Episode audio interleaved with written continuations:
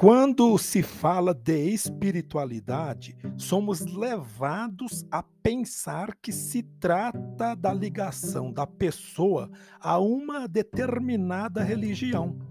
Por isso, espiritualidade seria sinônimo de religiosidade.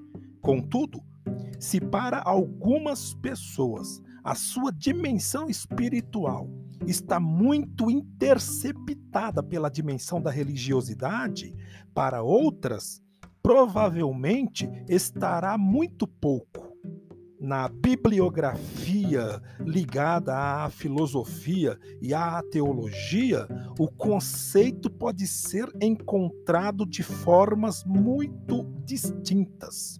Não há uma corrente única ou uma dogmática sobre o espiritual, o que permite o desenvolvimento de perspectivas muito amplas, correndo-se o risco de uma multiplicação dos discursos e de uma saída do assunto para a esfera do relativismo é possível constatar a emergência deste conceito em algumas correntes de natureza sociológica que encontraram um esgotamento do sentido da vida numa sociedade pós-materialista, surgindo alguns sintomas, especialmente nas novas gerações de um cansaço e de um esgotamento deste modelo de sociedade materialista.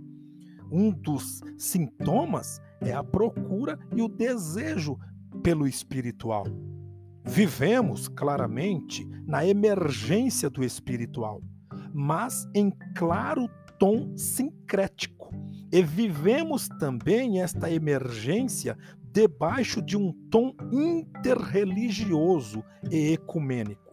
O tratamento do espiritual na sociedade pós-moderna não obedece aos esquemas da sociedade cristã ocidental, em que o espiritual estava ligado ao religioso e ao religioso de uma religião predominante.